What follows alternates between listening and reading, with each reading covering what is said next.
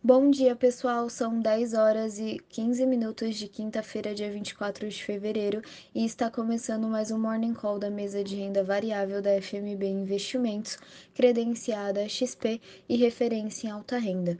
O índice Bovespa fechou a quarta-feira em queda de 0,78%, aos 112.007 pontos.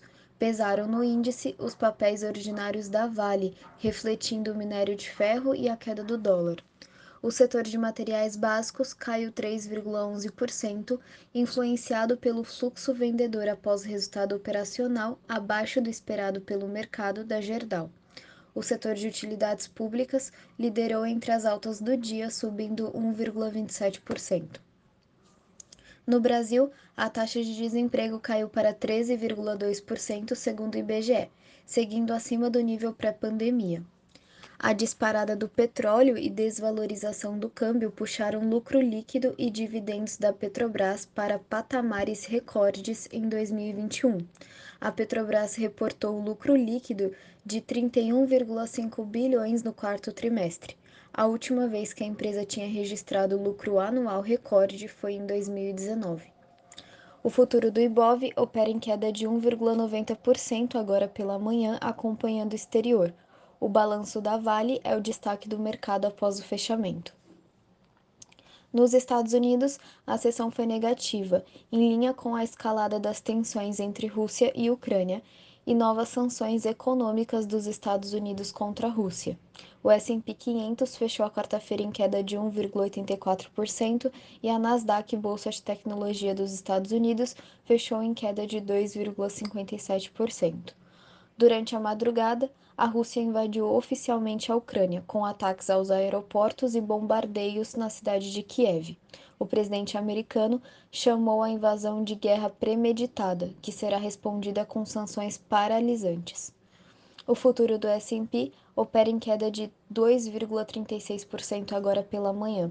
Os mercados globais reagem com forte aversão ao risco ao ataque militar russo e amanhecem em forte queda. O índice Eurostock 50, que reúne 50 empresas que possuem maior liquidez e volume de negócios na Europa, fechou a quarta-feira em baixa de 0,30%. O índice opera em queda de 4,36% nesta manhã. Após três meses de confronto verbal com o Ocidente, os ataques generalizados feitos pela Rússia na Ucrânia constituem a pior crise militar da Europa desde a Segunda Guerra Mundial.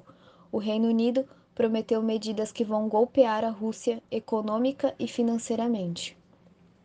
Na Ásia, Tóquio perdeu 1,81%, Hong Kong recuou 3,21% e Xangai caiu 1,70% em decorrência da guerra da Ucrânia.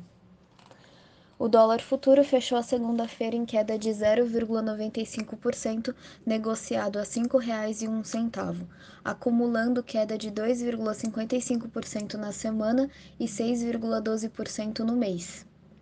O petróleo do tipo Brent, referência da Petrobras, fechou a quarta-feira estável, cotado a 96 dólares e 84 centes o barril.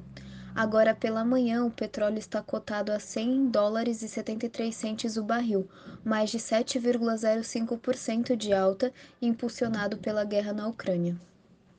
O minério de ferro, negociado em Singapura, referência para a negociação do mineral no mundo, está cotado a 139 dólares e 75 centes por tonelada, subindo 0,46% em relação a ontem. E o ouro fechou a quarta-feira em alta de 0,16%. Uma excelente quinta-feira a todos e bons negócios!